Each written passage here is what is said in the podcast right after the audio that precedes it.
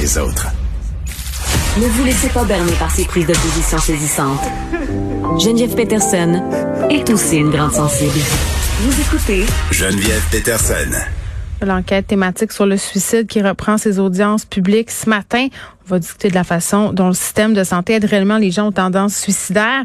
Euh, on se rappelle là, quand même euh, que dans le cadre de cette commission d'enquête-là, on s'attarde au décès de M. Dave euh, Murray qui a été hospitalisé plusieurs fois là, avant de s'enlever la vie le 5 novembre 2019. Est-ce que le système de la santé est outillé réellement pour venir en aide aux personnes qui sont suicidaires? On est avec Gilles Chamberlain qui est psychiatre à l'Institut Philippe Pinel. Docteur Chamberlain, bonjour. Bonjour.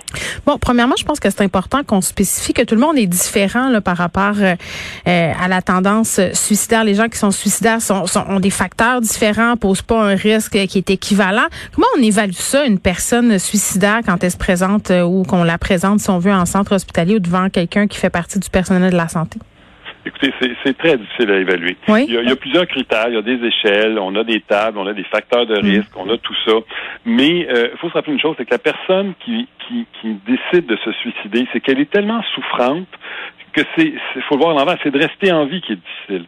Euh, et, et, cette personne-là euh, peut euh, peut ruminer ça depuis très très longtemps euh, et, et, poser un geste des fois assez réfléchi, dans le sens que ça fait longtemps que la personne est souffrante, elle se dit je ne peux plus souffrir comme ça. Ça veut pas dire qu'elle peut pas être aidée, ça veut pas dire que son raisonnement est juste. Mais si quelqu'un ne se confie pas, c'est très difficile d'aller voir où cette personne-là est rendue dans sa tête. Et il faut pas que Mm. les gens de l'entourage se blâment non plus, parce que des fois, les gens vont souffrir en silence, vont le cacher. Oui. Donc, quelqu'un qui est vraiment décidé à mourir, euh, c'est c'est pas euh, inhabituel qu'elle donne à peu près aucun signe. Elle va laisser une lettre et on va être étonné de comment le geste va être assez bien préparé. Il y en a d'autres, c'est exactement le contraire. C'est très, très impulsif. Ils vont avoir consommé quelque chose qui va les rendre encore plus impulsifs. Ils sont souffrants sur le coup d'une peine d'amour, de quelque chose.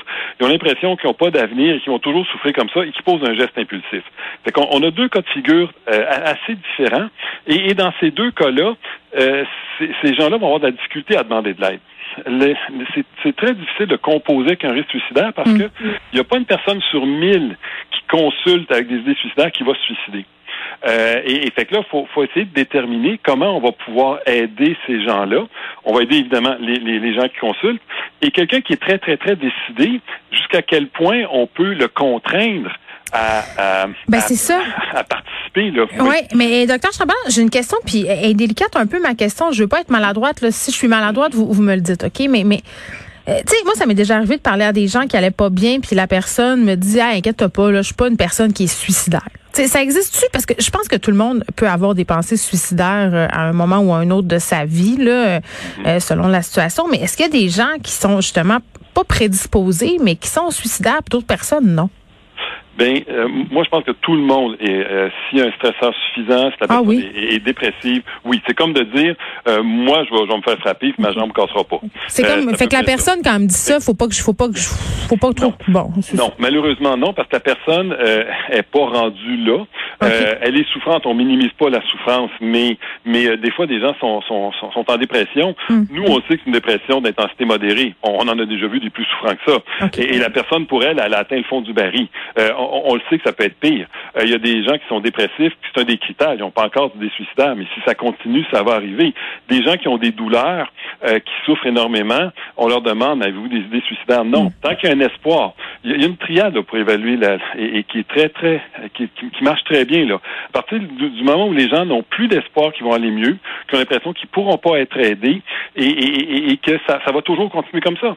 Euh, mm. et, là, là, c'est clair que si on est souffrant, on a, on a l'impression qu'on va souffrir toute notre vie, là, on se la pose la question pourquoi on reste en vie? C'est vrai. Puis, pour faire du pouce sur votre idée, il y a, oui. il y a un autre critère aussi qu'il faut, dont, dont il faut faire attention, c'est les gens disent ma religion m'interdit ça, donc je suis pas suicidaire. C'est vrai ça, ben oui.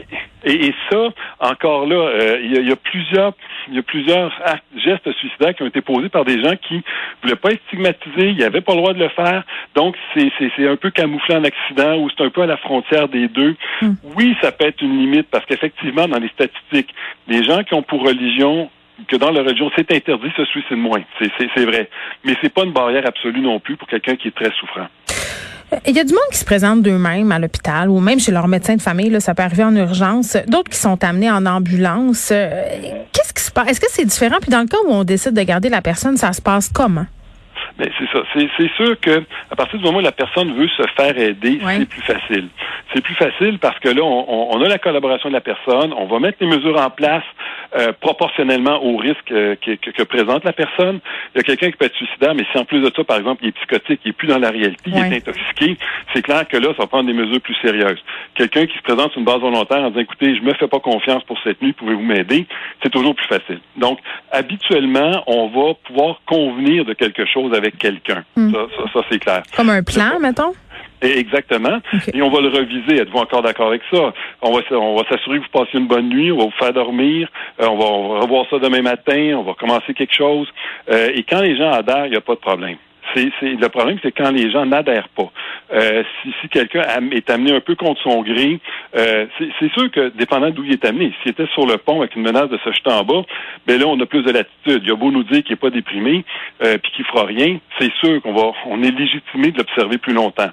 Quelqu'un qui est amené par un proche volontairement, qui dit écoutez, je suis venu ici volontairement, Là, je vais mieux, je m'aperçois que c'est pas une bonne idée. Euh, malgré tous les indices qu'on peut avoir, ça va être extrêmement difficile de le garder contre son gré. Puis bon, ben dans le cas là, que j'évoquais au début, là, M. Dave Murray, par rapport à cette commission d'enquête publique là, sur la thématique du suicide, on sait que M. Euh, Murray s'est présenté plusieurs fois euh, à l'hôpital, a reçu son congé, finalement il est passé à l'acte malheureusement. Les gens, tu sais, ils voient ça puis ils disent, mais oui, mais comment ça se peut, comment ça se peut qu'une personne suicidaire passe au travers des mailles de personnel de la santé qui s'en rendent pas compte puis qui le laisse repartir? Parce que ça dépend à quel point il, voulait s'en aller ou pas. C'est ça. où quelqu'un dit je veux m'en aller, là, pour le garder contre son gré, la première étape, pour qu'il y ait un danger grave et immédiat. C'est l'immédiat qui accroche. Il y a des gens, on s'entend-tu, docteur Chambard, je m'excuse, qu'il y a des gens qui savent quoi dire aussi pour se ben faire relâcher. Ben absolument, absolument. Et le, le, problème qu'on a souvent, c'est des gens qui, euh, qui, qui, qui, vont s'intoxiquer. Quand ils sont intoxiqués, ils sont souffrants, ils sont en sevrage, mais dès qu'ils vont mieux, là, ils vont dire oui, oui, je suis correct, oui, oui, je suis correct. Ou encore des gens qui sont dans des relations très houleuses. Mm. Euh, à partir du moment où il y a une séparation, euh, ils se sentent démunis, ils se sentent vraiment, là, ils peuvent pas vivre sans l'autre personne. Si jamais il y a un rapprochement parce que la personne se présente à l'urgence, mais là, leur vie vient de changer, puis c'est vrai que ça va mieux. Mais sauf qu'ils peuvent, ils peuvent se séparer le lendemain ou avoir une autre chicane de 48 heures après, puis là, la, probabilité risque de revenir. Donc oui, les urgences sont malheureusement souvent des, portes tournantes hmm. euh, parce que les gens décident eux-mêmes de s'en aller, puis on n'a pas les moyens de les garder. Euh, des fois, ça peut être le contraire aussi. Dire à quelqu'un, l'urgence, on peut pas le garder indéfiniment non plus si on n'a pas de place à l'étage. Euh, mais effectivement, si quelqu'un, comme vous dites tantôt, quelqu'un sait quoi dire, si quelqu'un dit les bonnes choses, ça devient extrêmement difficile de le garder contre son gré. Bon, puis les lacunes, euh, ça serait quoi? Qu'est-ce qu'on pourrait faire de plus? Parce que je vous écoute parler, puis j'ai l'impression que peu importe ce qu'on va faire, c'est plate, un peu comme les féminicides, là, il y a toujours des situations qui vont passer entre les mailles du filet parce que, puis on s'en est parlé de ça, vous et moi, à plusieurs reprises, l'indice de dangerosité, on pourrait euh, peut-être faire un parallèle avec l'indice suicidaire d'une personne. Là, tu peux pas tout anticiper, tu peux pas tout savoir. Tout à fait. Et, on le voit, les hommes se suicident dix fois plus souvent que les femmes, et les femmes font dix fois plus de tentatives suicidaires. Fait qu'on a un rapport de 1 sur 100.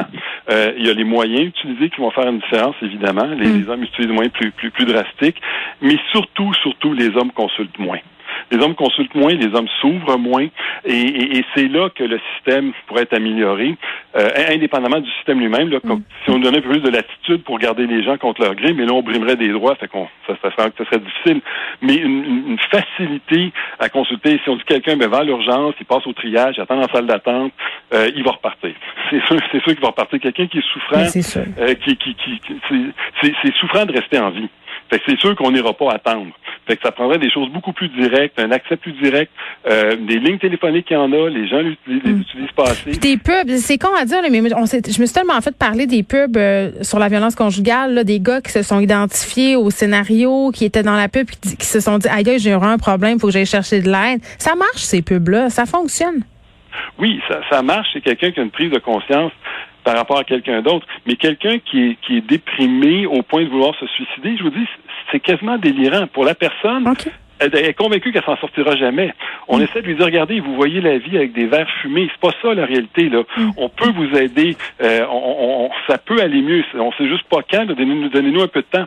Mais les gens sont convaincus qu'ils souffrent et qu'ils vont toujours souffrir. Et chaque matin, rester en vie, c'est difficile. Mm. C'est ça qui est vraiment. C'est ça quelqu'un qui va. Puis mieux que ça, ben pire, mieux que ça, pire que ça dans, le raisonnement. Pire que ça, c'est que les, gens sont convaincus qu'ils sont un fardeau pour leur entourage.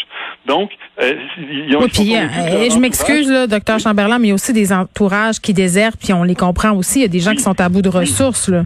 Oui, mais les, les, les gens les plus ont tendance à se culpabiliser et à dire je suis un fardeau, ma famille serait mieux si j'étais pas là, mm. euh, je nuis je nuis à tout le monde. Fait, que c'est sûr quand ils entendent des encouragements de leur famille, ils se disent ben c'est parce qu'ils sont fins, mais dans le fond ils m'endurent, puis si j'étais pas là, euh, ils, ils, souffriraient moins. Fait qu'ils ont, ils ont tendance à négliger ce que l'entourage va dire. C'est terrible. Je, Gilles Chamberlain, merci, qui est psychiatre à l'Institut Philippe Pinel. On se parlait notamment de cette enquête publique élargie sur la thématique du suicide. Et comme à chaque fois qu'on parle de ces enjeux-là, j'aime bien rappeler le numéro de téléphone de l'Association québécoise de prévention du suicide, un 866 appel si vous vous sentez pas bien. Et aussi, si vous avez quelqu'un près de vous, euh, puis vous dites, mon Dieu, il me semble qu'il file pas, j'aurais besoin d'outils peut-être pour entrer en communication avec lui ou avec elle. On appelle à ce numéro-là, un 866 appel.